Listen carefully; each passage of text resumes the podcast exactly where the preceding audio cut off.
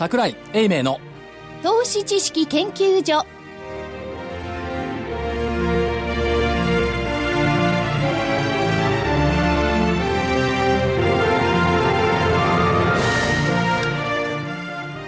皆さんこんにちは。こんにちは。投資知識研究所のお時間でございます。今日もスタジオにいらっしゃいます桜井所長。桜井でございます。こんにちは。そして正木隊長。お先です。こんにちはそして福井主任研究員。こんにちは。よろしくお願いします。そして金内彩子ですよろしくお願いいたします。お願いします。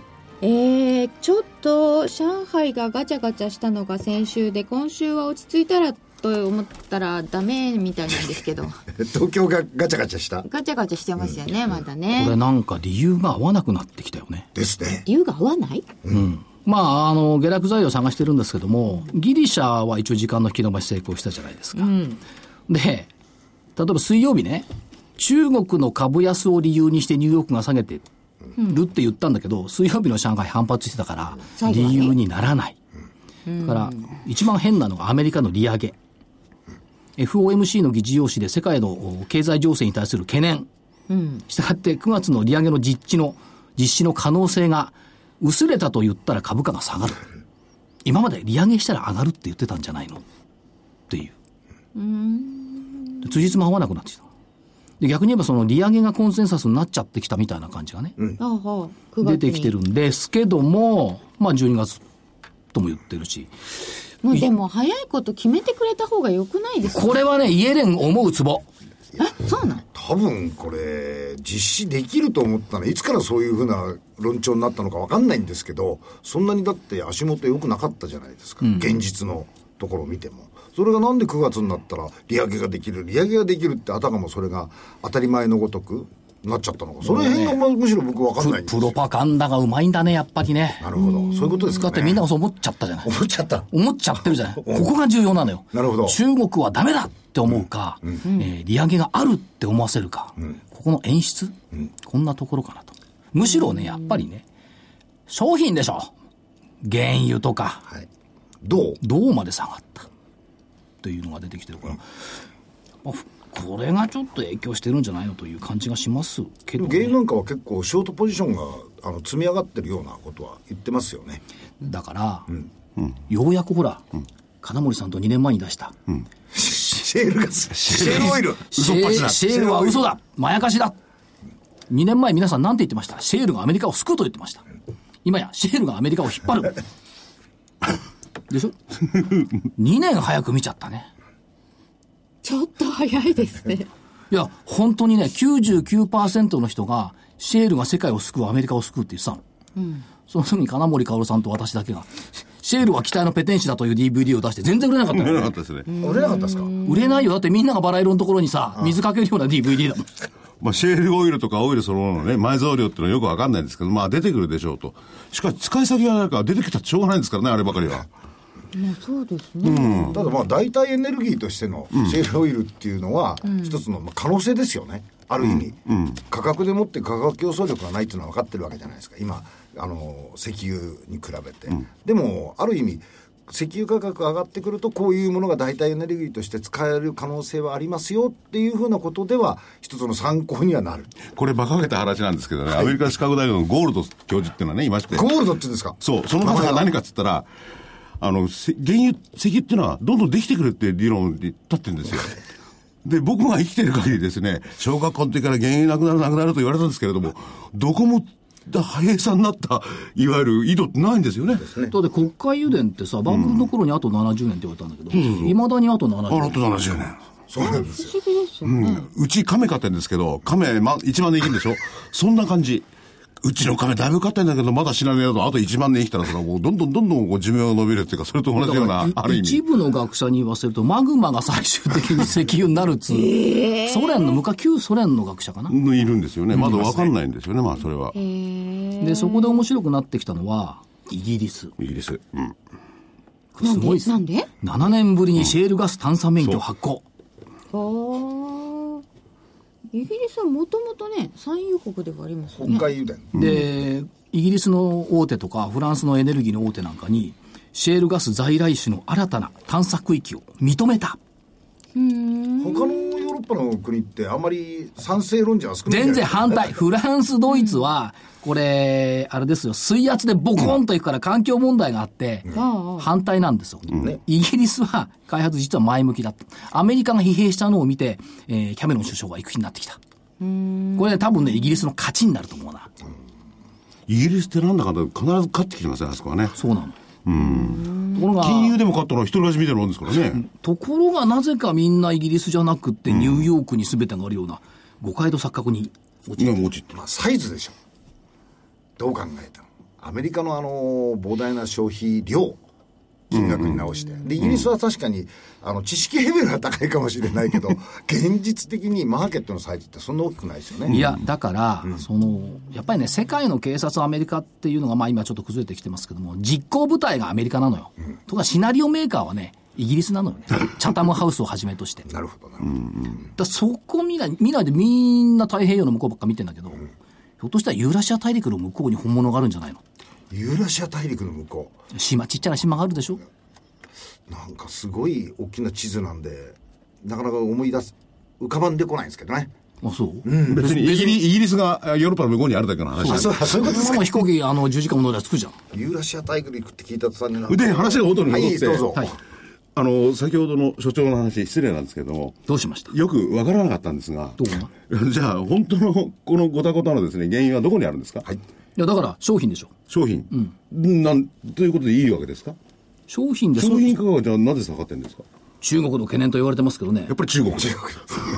そこ戻っちゃうんですよね、だってそもそも原油さっき使う先がないっていう話出ましたよそう。ね、シェールがどうなってもってで使う先がないってことは景気悪いってことですよね世界のそうなんですよね。うん、景気悪いし、アメリカもだって企業って増益率今年1%、日本が13%、だから、外ばっかり見てるから、ダメだ、ダメだと思う、国内は悪くないのよね。国内は悪くない。GDP。企業ね。企業。GDP はちょっと悪かった GDP ってね、企業業績。企業ね。業企績業のもも反映してますよね。でも業績も、あれ本当に数量とかなんか売れてね、ああいう形になってるのが、えー為替の問題為だけな替のか。ですよ金ね。額ベースはね、いいんだけどね、数量ベースはちょっと減ってるのよね。うん、減ってますよね。地区もその次もどんどん改善していくのかっていうとどうなんですか？そこまでの力強さはないでしょうねまだね、まあそうは言いながら、まあ少なくともアメリカの会社より日本の方がいいんじゃないの、っていう比較うん、比較の問題なんでしょうが、結構ファンドの連中商品で損してるから、液出しもやってるんでしょうよ。だいぶというふうに考えちゃった方が簡単でいいんじゃないの？じゃあ全ての元凶は、まあ中国を横に置いといても、商品にあると。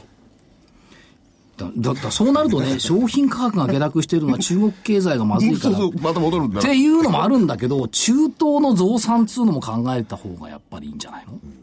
まあイランも出てきまがしてね。全然減産しないイランもある、でそれってことは何ですか？だから需給から見て、供給の方がやっぱり多いんでしょ。う。うん。それシェールにも対抗したいからそこに持ってきて余計、うん、シェア持ってきたいってことでしょうね。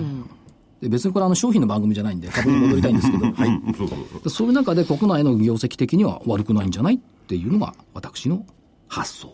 で、国内の業績はまあ中国もあるけれど、また FMC の先ほど言ったのがあって、早く利上げ、いやいや、早く利上げしろよっっていて、うことなんでしょ、うん、思う。だって、アメリカも早く利上げしておかないと、来年から景気どうなるか分かんないですからね。どうしようもなくなっちゃいますよね。でその一方でね、利上げしたくない国内ってなんだよね。あしたくないあ、したくない。木曜日見た？国債前年発行最大。30%、30兆円近いのよ。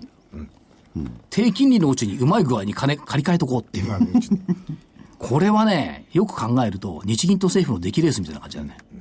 金利は低い。今のうちに国債借り換えといてね。あと10年余裕が出る。買ってんのは日銀ですからねだから、いやー、これうまい具合になんつうの、日銀の一元金融緩和っつうのは。印刷するところが一生懸命国債買って一生懸命発行して。ぐるんぐるん回ってるだけですよね。なんかそれ日銀法に抵触したんじゃないですかね。ファイナンスですよ、これね。バランスシートだけは。が膨らんじゃって、最終的にその膨らんだバランスシートどうすんのっていう出口は全く見えないですよね、見えないですね。しかし不死鳥のようにはい。出てくるんだね、またこれが、ゆうちょ。ゆうちゃあれずるいよね、純資産が。10、10ん ずるいよねだって純資産ってあれ13、4兆あるんでしょ？ありますね、うん。で、時価総額なんで10兆円なの？重複？三社だから？いや、いや。まあそれは抜いてなんですけど、抜いて多分だから、少し儲けさせてくれるのかな？え？え？儲けさせてくれるやっぱり一発目儲かんないと次誰も買わないし、実際なんか。あ そういうことでそれは確かにそうですけどね、まあね、えー大元の今持ってるところの政府としてみれば1円でも高く、自分たちを儲けたってあるでしょうしね。そして4兆円は復興の方に回すっつってんだから。うんですかそれじゃああの NTT が非常にしっかりしてるのはその辺のとこもあってですか何今更言ってんの？NTT がも何のすごくしっかりしてるん年ですよ、ね、初からずっとそれじゃん。そうなんですよね。だからさ説明ができないぐらい強いんですよ。ほとんど第一次公募価格に近づいてるよ。ね、第一次公募価格に近づいたんだ。そう。そう、119万7千円。えー、ってことはその後はずっとダメだったんだ。そう。いや、第一次公募は儲かったのよ。それも分かったのよ。300万台みんな儲かったのよ。最初そうですよね。初値160万、高値300万円。308万だっけ？でもその後は？その後はね、でもね、売り出しを繰り返してるんだけど、ずっとやられたね、あれは。でもこのままいくとどうなんだろう。3月上昇、8月下落の嫌なアノマリーが生きちゃう？生きてほしくないな。3月が上昇した年は8月が下落、あごめんなさい、4月、4月、4月上昇、8月下落。9月はその時はどうなってるんですか？9月はないんだよね。あ、9月、8月もないのよ。10月、11月はどうだった ?11 10月。月高ければ翌年2月高い。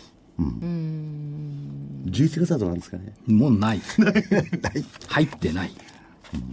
でも、な上場日は11月4日とか言ってたね。一部報道によれば一部報道によれば予定でですね、あとなんか今日の日経新聞はなんかセクターの話が出てましたよですね、ちょっといろいろ謎が11月4日水曜日ってさ、水曜日って今年安いこと多いのよね。うんあああそうだそうだ。和島さんが泣いてだから、多分ね、水曜日、でも今日木曜の上昇アノマリーもなかったね。水曜日っていうとあれですか、はい。やっぱり東証ではいい日なんですかね？なんで？何でも。何がいいの？だってほら誰がこういうふうなさあの金鳴らすんでしょ？ちょっと正木さん、ちょっと、11月4日で対案かどうか。あそうそうそれ IPO は対案が多いですからね、大型はね。対案でしょ。意外とそんなところを気になさるのねっていう面白いですよね。でもこれ対案。文化の日の祝日は10月関係ない10月ですか11月4日。11月。だとすればね。い すごい今立ち上がって。翌 日な、なんですか、それは？え違います。戦勝です。あ対案ではない。ないです。で、多分寄らないんでしょうね。5日は？え対案を見つけましょうか ?5 日は？5日あ。11月の。ああ、友を引いてくる、悠長、漢方、優勢と。なるほどね。なんか面白い理論ができてきますしいませんたけれども13日まで対案はありません13日は S q じゃん。あ、ちゃうか。それよりこれによって僕の関心があるのは、あの、サービスが良くなるんでしょうかね。なると思いますいらっしゃいませとかなんとかですともっと明るい。いいや、今ね、郵便局のサービスすごいいいよ。いいですよそう、いいです行ったことないでしょ？いや、夜なんかいると行くとね、たまたま急いでたそのなんか、バーンってパンクとバーンってパーンって返しますよ。あそうですかそれギリギリの時間にいらっしゃるからじゃないですか？夜って24時間やってるぐらい。行く時間がまずいんだよ。時間がまずいな。あのに24時間やってるところって窓口ね、人数少ないんですよ。そう、少ない。一生懸命やってる。はねたくさんいらっしゃるんでね、結構愛想いいですよ、うん。女性も男性も、変わりましたよね。変わりました、うん。そっか。あれは。じゃあ無理して上場推してもらえるかそういう問題じゃないと思いますけど。とまあそんな。だけど、郵政って店舗が2万 4000? セブンイレブン1万7700だからね。それ山の中にセブンイレブンないもんね。山ん中。ないです、ないですね。いや、郵便局って結構な坂道にあるよ、山の中の。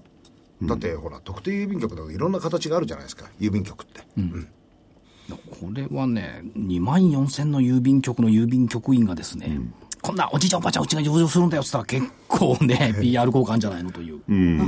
そうですね。リスナーの方にアンケート取った時も、うちのとこの郵便局頑張ってるからとかそういう方いらっしゃったんですよね。あのほらお家を訪ねるじゃないですか、皆さんその高校に郵便持って。だからそういう面ではあのこうなんていうのか一人住まいだとかそういう人たちの健康か 安否確認も含めていろんな形で、うん、貢献できてるんですよね。都内に住んでると分かんないですけどね、そういう過疎地って言うんですか？そうですね。そうですおじいちゃんおばあちゃん元気なんて言われればね、いいですもんね。密。着度高いですね。そうですよ。それだけでど、ゆうちょのよ貯金って178兆円万だよ。でなんか増えるんですよね、うん。枠増えるから、1300万とかにしたらとりあえずそれだけで3割増えるでしょそうです。178兆円で3割増えるといくら？え50兆ぐらい増える50兆円ぐらいです。すごいな。そのうち20%株買ったらいくら ?10 兆円よ。10兆円すごいじゃない。そういう、取らぬ狸の川山よ。おっしゃる通りですけどね。で担保44兆円だもんね、契約額。すごい。ですよね。とにかくね。で挙句の果てに何？配当成功50%以上とか書いてあったけど。これを目指して一時期日本の市場開放なんてありましたけどね。ましたねなかなかこの辺から金出ていかなかったですもんね。いかないでしょあなかなか出ない、動かないですね。う。動かないですね。メリル・リンチが国内でいくら頑張ったって2万4000の視点は持てなかったでしょ。どうなんですか？メリル国国内担当責任者としては。ええ。たくさん作りすぎた感じがしましたずいぶん閉鎖しましたよね32でも。うん。閉鎖した郵便局とあんま見ないもんね。閉鎖したメリルは見るけどね。見た見た。見たけどね。でもあれですね、これササービスで先ほど言いましたけどね、赤字でいけば1500の赤字ですよね。これ潰すなんてことあ出てくるんですかね、民間だったらね。困るよな、俺は。おじいちゃん、おばあちゃんも困るよな。なんで困んの？だって、あ、郵便貯金してるから。まあ、そりゃそうだね。まああ、のインフラであるっていう部分とどうするんですかあの、ね国電、国電じゃなくて国鉄給ね。あれと同じですよね。国電だったんです。そうだね。第三セクターになったりしたもんね。しましたねということで、えーこういう話題とははい全く関係ない、フはいァンド。はい、ハンド？新たな。新たな、我々のこの、なんつうの、えーアナクロリズム的な か株式観点と全く違う発想のファンドマネージャーさんに今日は来ていただきました。はい。本日のゲスト。お客様ファイブスター投信投資顧問株式会社取締役運用部長でいらっしゃいます大木正光さんです。こんにちは。こんにちよろしくお願いします。こんな話を聞いてると、ちゃんちゃらおかしくて聞いてらんないよっていう感じになるんじゃないでしょうか。いや、まあそんなことはないですけど。も。そんなことはないけど、そんなことはないですけど、あの、いわゆる専門的に、あの、話をしようと思えば、あの、いろいろできるかなっていう、ツッコミどころは満載でしたでしょうか、まあ、いいろいろありますかね。まはあ、30年ぐらい前の話題だな、みたいなね。で、今、あの、英明所長があー言ったんですけれども、何がどうファイブスター投信、えーさんは、これまでと何が違うんでしょうか？ええ、あのですね、あの、私どももいろいろ今まで投資商品を出してきたんですけども、今回はかなりですね、あの、力を入れた商品を出したいと思っておりまして、で、それがですね、今回そのビッグデータを使ったファンドということになります。これはなかなかないんですか、ビッグデータ使ったファンドっつうのは。少なくともですね、あの、ビッグデータを使った、あの、日本株運用のファンドというのはないというふうに、あの、聞いてます。今、あの、その研究は進んでいて、ええこれから出てくる可能性はあるようですが、あの、おそらく我々が一番第一号として出してくると。で、これからですね、グローバルに見ると、出てくる可能性があります。た例えばですけども、某、某ですね、まあ、ここでは申し上げませんけど、某超一流の運用会社は、えービッグデータのですね、あのー専門家を採用したそうです。で、つまりですね、何を申し上げたいかというと、これから運用の形態は大きく変わってくると思います。人間だけが、あの人間の感覚で、人間の知識で運用するというですね、あの方向性から、もちろん人間が主体であることは当分変わりありませんが、ここにですね、IT を絡めていくと、えーいうようなことことがですね、あの主流になっていくんじゃないかということで、この IT の力を存分に使わせていただこうというのが今回のコンセプトになります。これ、福井さんの好きそうな話だね。僕は好きなんです。あの、日本では全然興味を抱い抱かれてないですけれども、はい。2045年問題ってありましてね、その時はいわゆる電子頭脳ってやつですか？それは人間を上回っちゃうんですよ。そこから先の未来はね、ちょっと予想できなくてね、あっちの方では、海外では、哲学者を交えて議論になってるんですよね。どういう世界になるかって。そう証券なんてのはある意味、所長、いらなくなりますね。我々評論家は。我々みたいないら不不必要な存在になる。うん、その世界を先取りしてるっていうことなんでしょうけれども、まあそこまでいくのかと。ビッグデータってのは、データって世界に全部こうね、すねすごいデータですよ。はいそのうちのなん、まあ企業秘密ですけれども、いやいやどういう部分を使う,、はい使うんですか。えっとですね、まあ、日本株の運用なんで、日本語を使います。で、その日本語でですね、出てるその言語データ、で、あとですね、その、えー、広くあるまあ数値データって、これはまあ世界中から取ってこれますけども、で、数値データも整理整頓されてるものではなくて、そこら中に浮いてるようなデータも含めてということですね。で、そういうようなことをその、一緒くたに分析できるというのが、今のそのビッグデータ分析の背景にありまして、で、これを活用しようというふうになります。ですから、一番ですね、端的に、あの、申し上げると、例えば今、ツイッターであるとか、株式掲示板ということで一般の人がいろんなことを投稿したりしていますが、ああいうようなものをですね、集めてきて、で、その投稿数が例えばある銘柄について増えた減った、で、ないしはですね、そのある銘柄の投稿のですね、内容がポジティブなのかネガティブなのかっていうようなことをですね、あの、解析して、で、その上でその企業に何か変化が起こっているのかどうかということをもとにしてですね、その投資対象を決めていくと、ういうようなことになってまいります。うん。はい、ツイッター上なんかに流れてるデータって本当に雑多で、ええ、なんか、あの、銘柄も相性で呼ばれてたりするので、はい、特定が難しかったりしそうな気がするんですその通りです。あの、もうこの言語のですね、解析っていうのが重要なところでして、例えば今、あの、おっしゃったような、その、えっ、ー、と、略称だとかですね、で、あるいはその同じ言葉でも、やべえみたいな言葉があるとですね、うん、そのやべえがそのポジティブかネガティブか分かんないと。で、でこれはその文脈に応じて判断しなきゃならない。で、ですからですね、今回、私どもこういう運用会社でこんなシステム作ることは不可能でありまして、で、あの、今上場してます、コード番号3905ですけども、データセクションっていう会社と、あの、一緒にですね、あの、システムを構築します。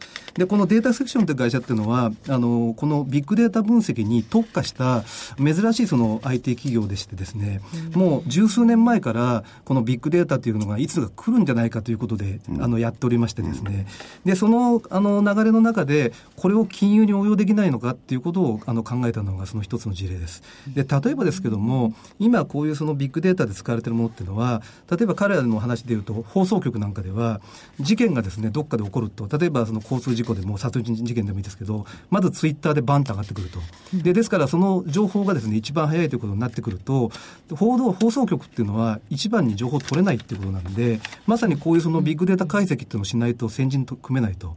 ですから彼ら TBS と提携してそういうような報道関連の事業をやってますが、まあ、こういうようなあの一つの例から見られる通り、この金融って世界においても、その雑多な情報を集めてきながら、そこで何らかのですね、あの意味合いがあるんじゃないかとか、で、そこで何らかのもしかしたらこれは知られてないこういう傾向が出てるんじゃないかっていうことが、あの理解できるんではないかというですね、あの仮説を持ちまして、で、それに基づいてシステムを構築したというような感じです。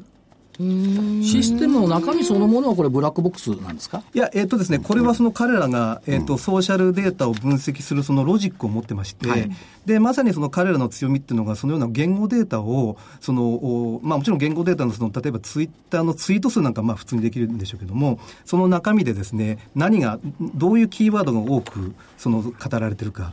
で、その中でその、えっ、ー、と、その中身がですね、あの、会社にとっていい内容なのか悪い内容なのか、みたいなことを、その、やることが得意な会社ですから、それを全くあの今回の件も、その株に関連する情報っていうものを、また彼らのあの力で絞ってですね、でそこそこからまたその意味合いを抽出してしてくるということになってくるかなと思ってます。さて、東進の大好きな正木隊長としては、どうですか？あのいや活用するのは分かったんですが、これを活用する場合に、はいえー、活用の手法として、ええロングショートですとか、はい、いろんなやり方ありますよね。そねはい。それはどんなようなやり方で、あの、ありがとうございます。あの、えー、非常にあの、素晴らしい質問でございまして、あの、今までのですね、日本株のファンドというのは、基本的にですね、買いしかできないファンドがほとんどで、で、か、空売りができるですね、公募ファンドというのは、多分日本に今10本ぐらいしかないと思います。で、今回のファンドは、実はこの空売りもできるファンド、ロングショートというあの手法を活用します。で、なぜですね、この空売りも買いもやるのかと言います言いますと、今申し上げた通り、その世の中にある情報というのは、数値データも含めて、ポジティブ、ネガティブな情報っていうのが長期的には多分半々出てくるだろうと。っていうことであれば、その悪い情報っていうのもいうものも投資に活用しなければいけないってことでいうと、これをですね、使うためには空売りっていう手法を取った方がいいんじゃないかと。えいうことがですね、ありまして、ですからこれはあの珍しい日本株ファンドになりますが、空売りも使うということにあのなってまいります。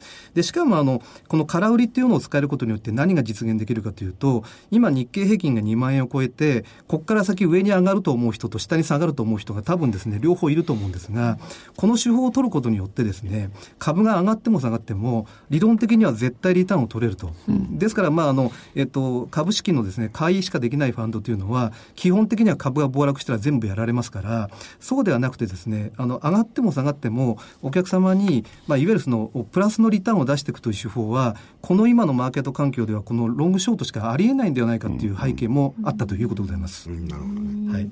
これはある程度一定の比率でレバレッジをきちっとかけて、はい、そこには一応歯止めをかけておくと。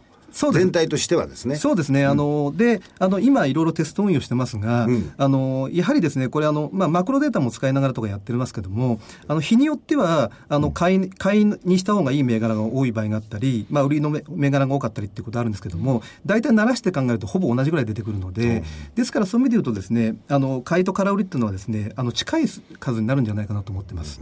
で、ただしですね、あの、これはあの、こういう情報を使いながら、ファンドマネージャーである私が、その、例えば世の中でこういうことが起きてんじゃないかみたいなことを推測しに行くということがあって、でその場合にはファンダメンタル分析も使って銘柄をあの買っていくんで、ですから今のマーケット環境でいうと、例えば皆さんと同じように日本株がもうちょっと上がるだろうと思ってるっていう感覚があるんだとしたら、そこのところは若干買いの方が増えてくるのかなっていうところはあるかと思いますが、うん、その部分を除けば、あ大体ですね、同じような比率になっていくということになるかなと思ってます。ということは、プロセスとしては、ビッグデータを使うのがメインですよ、はい、ただ場合によっては、ファンドマネージャーのそのアクティブ的な、あの発想を、活用する場合もあります。はい。こういう理解でいいんですか？でで、そのですね、活用の仕方の一つの例なんですが、うん、例えば今、あの、インバウンドっていうそのテーマがありますが、我々がやろうと思ってるのはですね、そのインバウンドっていうテーマが出てくる前にインバウンド関係の銘柄を掴んでいくってことです。で、た、例えばですけども、うんうん、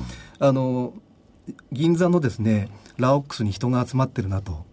であるいはですねビッグカメラでその中国人が TOTO の便器買ってると、うん、あるいはその象印の魔法瓶を買ってるってこともいいんですけどもいわゆる世の中にはそのそういうような情報っていうのはいろんなところにあるんですけどもやはり一人のファンドマネージャーないしは少数のファンドマネージャーがそういう情報を全部集めてくるのは不可能なのでですからそういうものをですね何何か大きな変化が起こってものはないかってその変化率に着目するというところがあのあります。でそういうことをすることによってまあ、例えばあの象印例えばラオックスみたいな会社がいいなってことになってきて、で、その会社がいいなと思った後にインバウンドっていうレッテルが貼られるというのが、あの、投資なので、我々はですからそのテーマがですね、現れる前にそれをさらっていくと。ですからよくあの、頭と尻尾をくれてやれっていうことを言いますが、我々の今回のファンドのテーマは、頭から食ってやるというのがテーマです。なるほど。はい。格言が変わってくる。はい。あなんかそのアーリーアダプターみたいな人たちの動きが、ツイッターなんかに出てくるわけですよね、はい。えー、バシャバシャシャって出てきたところで、パッとつかむ、はい、これはあの先ほどね、あの日本でももう一社大きいところっておっしゃったんですけども、国際的にはどうなんですか、こういう運用はありますよね。えっとですね、これあの、実はあの日本ではですね、ないんで、今、今初めてですか？今私申し上げたのはですね、あの、実は海外の海外の大手がどうも考えているようですと、ういうことなんですが、で、あの、すでにですね、あの、販売資料なんかを読むと、ビッグデータを活用してるっていう一文が入ってたりすることがあるんで、海外でもすでにそこに動きがあの移ってる可能性があります。で、日本の場合はどちらかというと、あの、それに対して人間を増強して、そこでそのファンドを大きくしていくっていう発想なんですが、おそらくこれはですね、その人間のですね、限界を認識した上での、あの、出発点ということになると思うんで、ですから我々はですね、これあの、ファンド残高が100億になるのか1000億になるのが、基本的には私が投資判断をすべて行っていくということになります。ででしかもですねあの今回のもう一つのあの考え方というのは通常の日本株ファンドっていうのは大体銘柄数がですね投資対象が多くても5、600、うん、例えば少ないと300、400っていうことで、特定の投資テーマを決めて投資することが多いと思うんですが、うん、私はですね、基本的にこれはその1000以上の会社を投資対象にしていこうと思ってます。うん、で、そういうふうに言うと、これは無理だろうっていうことをよく言われるんですが、うん、結局我々はプロなんで、うん、その一人でですね、どこまで銘柄を見れるかっていうことにチャレンジしないと、お客様のお金を運用する資格はないと思っていてですね、で、それはやはり一人では無理だと。じゃあ一人で無理だというところでどうしたらいいのかっていうのが今回 IT を活用するということでございまして、ですからこれがですね、相当大きな武器になるんじゃないかという、あの、今、あの、感覚を持ってます。ということになりますとね、はい、あのビッグデータを多分使うところ増えてくると思うんですよ。はいこれは、あの、最終的には、大木さんが判断するわけですね。はい、そこの違いだけになるわけですよね、おそらくね。えっ、ー、と、そうでもないですか？え、あの、最終的にはですね、例えば、あの、中身としては今考えているものは、うん、そのマクロデータを分析するもの、うん、で、ツイッターを分析するものっていうか、ツイッター等のソーシャルデータを分析するものっていう二つがあって、で、そこからですね、今日はこの銘柄が上がりそうだとか下がりそうだとかっていうのが一一連のものが毎日出てきます。うん、で、それに基づいて、あの、ほぼ機械的に運用する部分がまずあるのと、で、今度その出力結果とを見ながら、こういうことが起こってるんじゃないかということを私が推測して判断する部分があると。で、そこの割合をどうしようかということは直前まで今考えてますが、ですから今おっしゃられた通り、その自動的に運用する部分っていうのは、いつかは誰かが同じようなことをやろうと思えばできる可能性あると。で、ただしですね、あの、今までこういう株価予測システムっていうものを皆さんいろんな人が作ろうと思って、うまく作れなかった理由っていうのは実は一つありましてですね、それはなぜかというと、IT の会社が自分たちのロジックでもって、この数字とこの数字の間は相関関係があるんじゃないかということでロジックを作っていったからなんですが、結局今回の違いというのは、現場のファンドマネージャーで私が、これとこれをこういうことでシステムを作ろうということをですね、仕様にかなり関わってます。ですからその現場感覚の株とですね、それを株を動かす要因との間の関係っていうようなものっていうのは無数にあるわけですから、その関係っていうものをこういうものを使うということに、ファンドマネージャーが能動的に関わるということが、そのシステムをうまく作るコツだということでいうと、やはりそのシステムがうまいものができるのは、IT の会社だけでは無理だと。で、これはその運用会社の、まあ、ある意味で言うと、その、そこそこの、あの、運用経験とかあるファンドマネージャーではないと難しいというのがあってですね、というような意味でいけば、同じシステムを作ることはできないという言い方もできるわけであって、そこにですね、長期的な差別化要因も残るんじゃないかと思ってます。そうですよね。はい。これ、差し支えなければトラッキングどんな感じなんですか？えっとですね、今のところですね、あの、マクロの方については、これは、あの、今、えっ、と、やっぱ、やはり勝ったり負けたりということがありまして、うん、で、難しいのはですね、例えばですけども、ほぼ前日と同じ値段ぐらいで買えればいいんですけども、その値段で買えない場合があるということと、で、あとその自分たちが相場を動かしてしまうという部分があるんで、で、そういうような意味で、その相場に影響を与えないでトレードをしていかなければいけないという中でやっていかなければいけないっていう、まあ、問題点があるということで、ここは今トレーディングで解消しようという方向に向かっているので、ですからまあ、これはまだ、あの、わずかなリターンしかであの今のところまだ出てませんが、これはこれから銘柄数が増えていくので、あの、おそらくそのわずかなリターンの積み重ねでも利益が出るのかなと。で、ソーシャルの方は、私こっちの方がもしかしたらリターン難しいかなと思ったんですが、意外にこちらの方がリターン高いです。で、こちらの方のあの確率は、ちょっとはっきりわかりませんけども、多分ですね、あの、6割、7割っていうところは、あの、超えてるんじゃないかなと思ってます。で、しかもですね、もう一つ要になるのは、6割、7割っていうのは、えっ、ー、と、勝率ですか？勝率です。パフォーマンスじゃなくて、はい、勝率で。はい。で、大体ですね、あの、これ、あの、運用は、あの、基本的には短期で行うんで、で、場合によっては日ばかりのこともありますし、で、ソーシャルの場合は数日ということも、あの、あるわけなんですが、で、その、そういう意味で言うと、そこでそのリターンが1銘柄100%、200%出るってことではなくて、もう少し小さいものを積み重ねていくことになるなると思うんで、大体その勝率が、そのパフォーマンスにその近くなっていくのかなという感じではありますけども、まあ、1銘柄あたり、例えば、あの、数パーセントのリターンを取れるだけでも、その6割、7割っていうのは結構効いてくるかなというふうに思ってます。こう投資対象もすごく幅広くなりますし短期で日ばかりもありっていうと、ええ、これまでのそのイメージとはだいぶ違う運用になりますね、え、違うようになります。ですからですね例えばですけどもこれは運用し始めて分かったことなんですがあの今回みたいにマクロデータを使うものは基本的には1日2日。でソーシャルを使うものは場合によって1日から1週間。であのファンダメンタルに基づいてやるものについてはこれはもうあの例えば数週間から数か月っていうものになるとですからあの投資のですね期間っていうのは銘柄によって当然のことながら違うのでで、そのそういうような意味でですね短期、中期、長期という投資期間を持っているということがこれが結構重要なのかなと。でなおかつ日本の場合災害が起こる国なんで、短期でですねそのトレードを終わりにするというのは例えばマーケットが終わった後長い時間ですねその何もできないっていうことをですね、あのから逃れるのには多分都合がいいんではないかなというふうに思っているところがありまして、ですからその短期のものは意識的に含めていきたいなと思ってます。であともうもう一つですね。これはまああの実は販売用種類には書いてないんですがあの災害をですねあの検知予測するシステムっていうのも一応中であの作ってます、うん、で日本の日本っていうですねあの国であの株の運用する場合の他の国と比べた特殊性っていうのは災害でして、うん、おそらくあの世界の地震のですね半分以上は日本で起きてると思うんですがそういう国で運用するときの一番のリスクはこういうその災害リスクに対してどう対処するかということなんで、うん、これに対する答えも今回このですねであのデータセクションさんと一緒にですねでまあ基本的にはもうデータセクションさんのシステムですけども、それを使って、えー、できそうな感じになってると。ですから、この前の天津の火災も、えーと、実は我々は基本的にかなり早い段階で分かってましたし、で、東海道新幹線の、あの、自殺の事件が最近ありましたけども、あれもですね、あの、かなり早い段階で分かってましたんで、ですからまあ、そういうような意味においてもですね、あの、リターンを積極的に取りに行くということと、リスクをですね、極力減らすっていう両方ともですね、今回のビッグデータは使えるんじゃないかと。ごめんなさい、今のね、はい、あの、天津の火災と、はい、えー、それから新幹線。はいあのリリスナーに誤解を与えちゃいけないんで、はい、どういう意味でどう分かってたんですか？あ分かってたっていう、ね、分かってたっていうことじゃないですよね。これはですね、あのツイッターとかでですね、これが出てきますよね。起こった後に一番早く知り得たってことですよね。そうです。それ私はちょうど、ちょうど記者でありませんので、それはわかりません。報道がね、出てくるのは結構遅い中国の。そういうのもいろいろ上げてきたのを事前に掴んだ。起こったことが分かってる。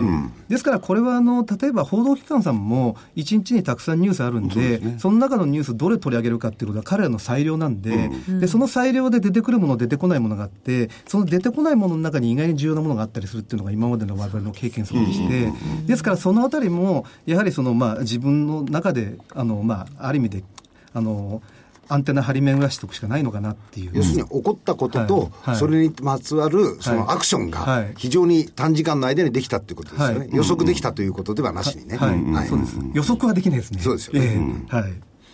ソーシャルの時代になったっていうのは、こういう変化が起きるんですね。これでもね、僕はね、個人的に非常に面白いと思う。うだから、ありがとうございます。あの、どうせほっとけばね、海外のとこやってくんだから、そうですすごい金を使って、はい、だそれより先に行ってほしいな、ガンガンガンガン。ありがとうございます。でもこれ、ええあの、買う人に説明するときどうやってするんですか？えあの、まさにですね、これはあの、今、あの、幸いなことに今回証券会社さんが9社ついてくださいまして、うん、で、あの、どこの証券会社さんも非常に今積極的にやられてるんですが、まあ、まさに例えば今私申し上げた空売りもできるっていうところであるとか、うん、あるいはその高齢者の方にビッグデータってあのいうのがですね、非常に難しいと いうことがあってですね、で、その中で言うと、これはもうその費用を使いながらやってます。で、あの、例えば、あの、そのビッグデータっていうことに関しては、さっきの TBS さんの例もそうですし、あるいはですね、あのよくデータセクションさんが言ってますけども、あの崖の上のポニョっていうですね、あの映画がテレビで行われた、あの放映されたときに、うん、その途中ですね、あのラーメンに関するツイッターが急激に増えたらしいんですよ。あえー、ラーメン食べるシーンがありますね。よくご存知で、うん、で、それがですね、よくご存知の方なら全然問題ないんですけど、普通はですね、放映してる側からなんでそこでラーメンのツイッターが増えたか分かんないと。で、それはやっぱりその、そこでですね、ラーメン食いてみたいなツイッターが出てきて分かるみたいなことがあるんですけども、そんな感じで世の中のこと分かるんですよみたいなですね、極力砕いた話をですね、あの現場の方には例としてお伝えしてます。はい。面白いですね。データセクションビッグデータファンド。はい。これ、正光ってのはどういう？私の名前です。えですからこれ、えー、ですからこれ、これはですね、あの、運用がですね、失敗してもですね、あの、うまくいっても、すべて私の責任ということで、これはもう、もし運用がうまくいかなかったら、すべて私が、これはもうその私の能力不足だということを申し上げなきゃいけないのかなと。で、あの、世の中のファンドっていうのは、例えば大手運用会社さんのファンドでも、多分皆さんもその、思い起こせばお分かりだと思いますけども、各々のファンド、なんて方が運用してるかって多分知らないと思うんですけども、それは多分おかしいんじゃないかなと。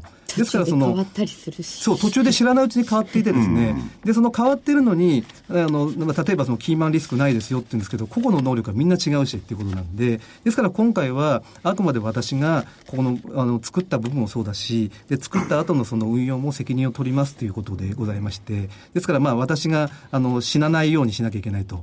で、で、ただしですね、あの、今回 IT を使うんで、2、3年後は私が関与しなくてもとかですね、あるいは、あの、ある程度一般のファンドマネージャーでも、この運用ができる方向にどんどん改良を重ねていこうと思ってるんで、それがですね、まあ、ある意味で言うと、このファンドの一つの狙いでもあります。まあ、あの誤解ないように言っておくと、はい、その個々の名前が出てないんじゃなくて、はい、個々のファンドマネージャーが誰が運用してるかっていうのはキーになるんで、はい、日本の場合には往々にして、チームでもって動かしてる、ということがベースなんで、基本的には個人の名前が出てこないと。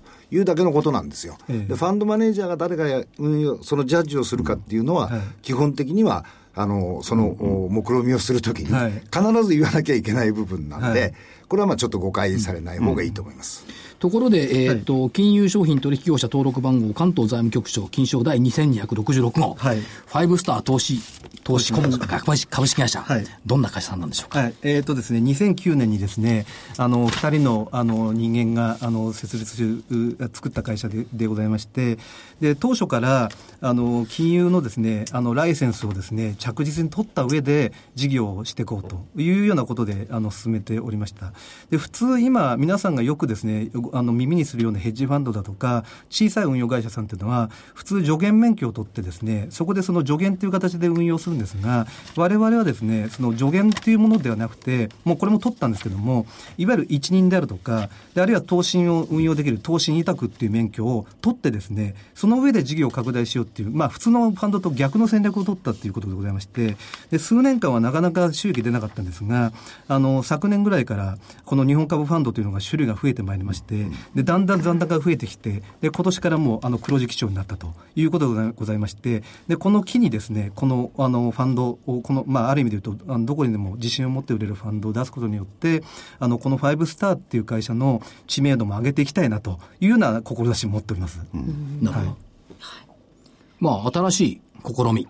ということですね。どこ、ホームページ見ればわかるんでしょうか？ファンドの概要とかいうのは。え、あの、わかりますし、え、あの、結構、あの、販売会社さん、あの、9社入ってますけども、そこの販売会社さんのところ、例えば、あの、ネット証券さんのところなんかに行くと、あの、それが出てますので、幸いにトップページで扱ってくださってるネット証券さんもいらっしゃいますので、はい。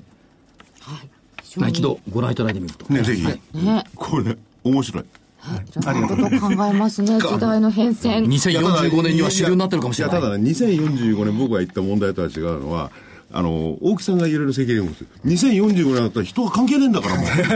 一切なくなっちゃうんだから。そうかもしれません。まあ、その過渡期の商品かもしれませんね。そその過渡期、やっぱりね、こういうね、人が最終的に先ほどね、あの、大木さん言ったように、私が先に渡す。これですよね。信頼できるのはね。今15年ですか？ということは30年。そうですね。今度はどうなってるか。30年もあれば。十分ですよね。人財産、不財産ぐらい気づけるかな。えー、本日のお客様、ファイブスター投信投資顧問株式会社取締役運用部長兼チーフポートフォリオマネージャー大木正光さんでした。どうもありがとうございました。ありがとうございました。で、いきます。はい。えー、っと、見通しは間違えましたよね。はい。2万飛び飛び33円って500円もしたやない。2万548円が加減でした。えー、木曜日は2万飛んで33円の終わりですので、はみ出してしまいました。申し訳ございません。そして来週はいかがでございましょうか？スケジュール的には、これ放送21日か。21日はね、いい日ですよ。いい日？はい。投資知識研究所、オープンコンペ。金曜日、オープンコンペ。福井さん優勝すんの？え？優勝決まってんですか？もう。決まってないですよ、これ。八百長じゃないんですから。うん。つもりです。目標？じゃあの、多分ね、参加してる人はね、みんなそう思ってると思う。まあ、ビッグデータから僕のよ優勝は予想できないでしょうけど。いや、スモールデータでも予想できないと思う。多分。で、えー、っと、週明け24日、あシカゴ連銀全米活動指数でしょ。25日がアメリカの新築住宅販売。うん、26日耐久財受注。うん、27日木曜日からジャクソンホールがまたある。うん。でもイエレンさん出ないし。谷に落っこっちまえみたいな。なんで？落っこっちゃダメですよ。落っこっちゃダメか。谷底から這い上がる。嫌なこと言う谷底から這い上がったのは2013年か。13年 ?12 年 ?13 年だよ。13年。うん。13年に這い上がったんだ、8月に。えっ、ー、と、28日金曜日、消費者物価失業率家計調査国内ですね。アメリカの個人所得というところで、来週、加減、2万321円。うん。75日線。抜けちゃってんだよね。抜けちゃって今年2万コロじゃなかった？4回目。あ、昨日木曜日は。今日、今日2万コロコロ33。水曜日の段階でも75日終わっちゃってましたからね。はい。上が2万コロ873、200日の10%上まで。え、え？まで。これ、加減2万321、あ、そっか。金曜日までに戻せばいいんですね。そうですよ。木曜日までに。あと1週間。そうですね、そうですね。はい。排水の陣。排水の陣。責任持つ。えー、関係ないね。金曜日のコンペで福井さんが優勝したら、これはもう全く外れると、私も考えたいと思います。外れないですからね。どういう相関いいですか？はい、どうぞ、どうぞ。えー、こちらがお知らせ。えー、21、今日なりますね。えー、先読み大名人、大岩川源太の負けない投資の鉄則シリーズ、初公開、投資対角分析術であなたの投資成果は大きく変わる。常にこう反対のものを考えておいて、えーその反対を前提にしていろいろ投資していくとリターンが増えるかもしれないという応用実践編です。えー価格8640円、送料別にいただきます。そして、えー来週になりますね、24日、えーこれはいいや。えっ、と。いいやってな28日、来週の28日、金曜日ですね、この番組、えー、桜井英明の投資知識研究所9月号、追撃買いはこうしろ、藁にはまるな、追撃買い成功の極意ということで。これがね、懸念材料だね、やっぱりね。はい。ん追撃買いこのこの間は暴落に備えようって言ったら株価上がったもん。これはね、僕は何も、あれですよ、日経平均を前提してるんじゃないですか。日経平均は落ちちゃうかもしれないけど、個別銘柄をどうその中で追撃して買っていくか、これですよ。うんそういうのも本当にビッグデータで俺分かると思うな。わかるかね個別株こそビッグデータ。そのささやきをウォッチするわけですかそうそう。だから、確かに言うねね。マクロとかなんとかって言ったら政府嘘つきますからね。いや、だからね、決断、結論はね、はい決断をするかどうかなのよ。あ、ちょっとごめんなさい。あどうぞ今価格言わなかった。あ言っといた8400、8640円です。お求めの電話番号は両方ともですね、東京0335954730、東京0335954730です。どうぞ。利食いって簡単なんだよね。リグイ。儲かってんだから腕は儲かる。難しいのはね、やっぱり追撃買いだよね。ここで追撃買いのタイミングなのか、要するに買い乗せ、買い乗せだと利益ってほぼ倍になるんだよ。で、その境目どこにあるのっていうのを、見けちゃった。そう。これ戦いなんかでも追っかけていくとね、落とし穴とかそういうのあるから気をつけなきゃいけないんだ、これ。そうそう、竹槍とか潜んでるからね。潜んでるからね。危ないからね。そう。で、個別銘柄で、まあ、全体は知りません。どうなるか。基本的には難品買いじゃなくてそれは正光さんに聞いて追撃買いですからね、うん大きくリターンを得ようとすればそう,、ね、そう。そこをどうやって難しい相場の中でやっていくのか。その極意を、英明少々に、えーこの DVD の中で教えていただきます。俺も聞こうに 2, 分ほど。これはね、上がるっていうのとね、上がり続けるっていうのがね、同じなようで違うのよ。あ、違いますね。違います、だからね、刹那的投資家は上がるっていうことでいい。だけど、なんつうの、時間軸の違う投資家は上がり続けるじゃないと儲かんないんだよね。そうですね買う材料、買い続けそうする。と何倍っていうのも出てくるわけですよね過だから去でやっぱありまただねしたからねあ上がり続けるっていうのは逆にね、その、追撃買いよりは、ひ落っこってきて錆びたナイフを5年ぐらい経って拾うみたいな方がね、儲かるんだと思うのよ、実は。で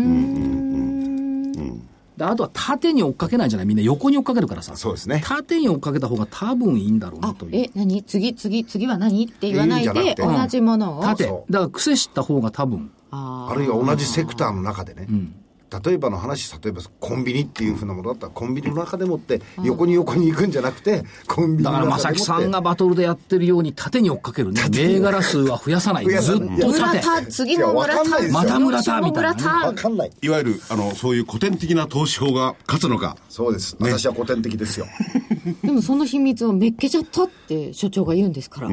それはぜひ。これやっぱり教えて135の法則かな。